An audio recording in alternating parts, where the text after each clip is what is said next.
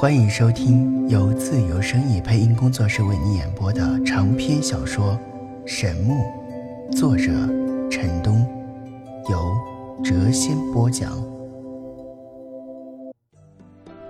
欢迎收听《神木》第五十四集。陈南说话时牵动了嘴角的伤口，痛的是龇牙咧嘴。老妖怪闻言笑道。你将神风学院当成了什么地方啊？你以为你真的可以来去自如吗？陈南道：“我已经夜探过那里两次了。”老妖怪问道：“你都探过哪些地方啊？”陈南道：“我在里面整整转了一大圈。”老妖怪道：“若我所料不差，里面很多人都已经发现了你。”只是这些人并没有为难你罢了。陈南大吃一惊啊，道：“不会吧？”老妖怪道：“里面奇人辈出，绝非等闲之地。”接着他话锋一转，道：“嗯，我听人说那个令人感到头痛的小麻烦已经加入神风学院了，我正要去为他解开身上的禁制。”让他在那里学一点东西，没想到在这里和你巧遇，看来不用我出面了。陈南听的是冷汗直流啊，道：“前前辈，你们不去见见他吗？”“不啦，有你帮我照看他就足够了。”说完，老妖怪两步便自林中消失。短短片刻功夫，东方凤凰。和小公主的长辈纷纷找上门来，令陈南的心中是一阵郁闷啊。尤其是那个东方凤凰的爷爷，他现在简直想和那个可恶的老头大战一场。经此变故，他再无心观看风景，无精打采地向罪恶之城的方向走去。进城之前，他将自己头上的帽子压了又压，如今他这副惨相。他不愿意被任何人见到。自由之城，大街上行人熙熙攘攘，不时有神风学院的学生在人群内穿过。陈南在城外被痛揍了一顿，此时再看到三三两两搜捕他的人分外起火，他真想上前抓住一人将他殴打一顿啊！忽然，前方传来了一阵骚乱，有人喊道：“！”前面有人要决斗，快去看呐！街上的众人好奇地向前涌去，陈南也不由自主地跟了过去。此时他鼻青脸肿，不担心被人给认出来，只是多少的有些尴尬，因为有不少的人望向他的眼神充满了异样之色。只见前方的一片空旷之地上站了十几个年轻人，细看之下，不难发现这些人都是修炼者。其中以魔法师为多。一个年轻人的手里举着一杆大旗，上书四个大字：“挑战败类。”陈南的鼻子差一点气歪了呀！他紧握双拳，骨节间发出阵阵脆响。不过他又嘿嘿地冷笑了起来，因为他似乎觉得找到了出气筒。他想狠狠地修理一下那个举大旗的家伙。举大旗的年轻人大声喊道：“败类，你来了吗？我知道你早晚会得到这个消息，来到这里。是男人的话，就出来和我们一战。”围观的众人是议论纷纷，有人询问道：“败类是何许人也呀？使得神风学院的人如此大动干戈？”那个年轻人道：“是一个胆大妄为的狂徒，是一个无耻的败类，但却不敢面对我们。”败类，你来了吗？你听到我的话没有？有种的话就出来和我一战。如果你能够战胜我，我和我这帮兄弟一定要让你从容离去，而且以后绝对不会再追捕你。你如果害怕的话，就继续龟缩吧。陈南刚才吃了一个大亏，心中是不爽到了极点。此刻闻听此言，火气上涌。他嗤的一声，撕下半截袖子蒙在脸上，而后纵身而起，自众人头顶上方飞跃而过，落在了场中。场外围观的众人是一阵大哗呀。场中十几个年轻人露出了喜色，举大旗的年轻人将旗杆交给了别人，仔细打量着陈南，道：“你就是败类，你终于露面了。”“呸，你才是败类！”陈南打断了他的话语，道：“你刚才所说的话可算数？”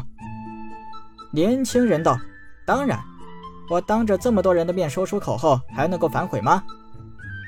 陈南道。你能够代表神风学院所有学生吗？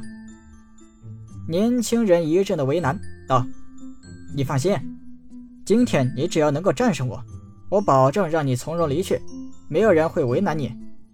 而且我们这帮兄弟以后也再也不会追捕你。好，要的就是你这句话。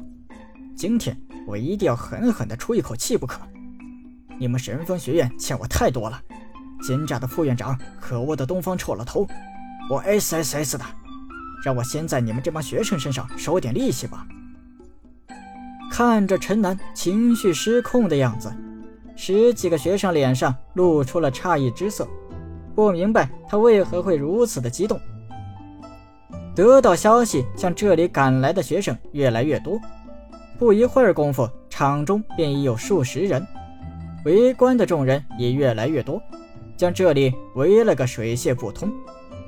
那个年轻人道：“败类，你准备好了吗？”“我 SSS 的，你才是败类。我姓陈。”“哦，陈败类，你若准备好了，我要动手了。”“去死吧，你这个唧唧歪歪、找扁欠揍的家伙！”陈南一拳轰了过去，猛烈的拳劲威势吓人。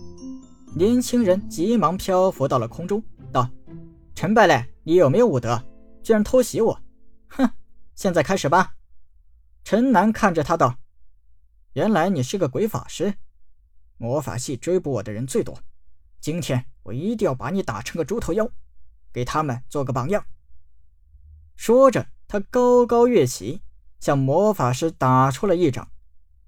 魔法师快速漂移到了一旁，而后念动一串咒语，魔法元素聚集成一个鸡蛋大小的火球，向陈南飞速袭去。陈南不敢小觑，闪身躲向了一旁。火球撞在地面，发出轰的一声巨响，将地面击出了一个焦黑的深坑。围观的众人吓得变色呀，急忙向后退去，使场地大了许多。接下来，魔法师不断的发动魔法攻击，使场内烈焰腾腾，火焰一波接着一波向陈南涌去，偶尔还会有闪电劈下。强大的电弧噼里啪啦响个不停，陈南的身形急若闪电，快速闪避着，但不小心还是被烧着了一块衣角。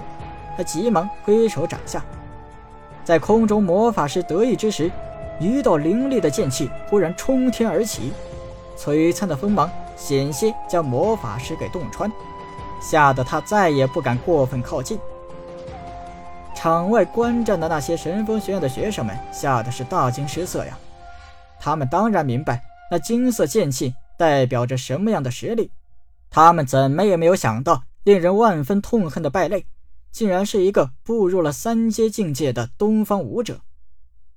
围观的百姓虽然不懂修炼之法，但看着火焰汹涌、闪电闪现，还有偶尔破空的金色锋芒，皆忍不住惊叹呐。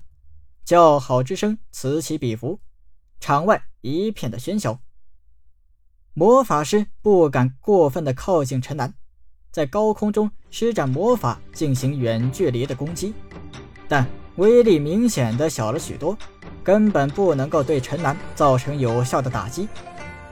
最后，他只能快速的在空中不断的漂移，找准时机俯冲下来，发动一番偷袭，而后再快速退去。这些魔法攻击虽然不能够给陈南带来巨大的威胁，但总是被动的接招令他极度的不爽。可是空中的魔法师已经对他心存畏惧，怎么也不敢过分靠近，一时令他没有丝毫的办法。现在唯一的办法似乎就是等待魔法师的魔力耗尽，无法在空中继续漂浮时将他擒杀。听着场外喧嚣的声音，陈南偷眼向四周观看，只见神风学院的学生已经来了近百人，他心中大呼不妙。这样下去，早晚会有人给东方凤凰报信。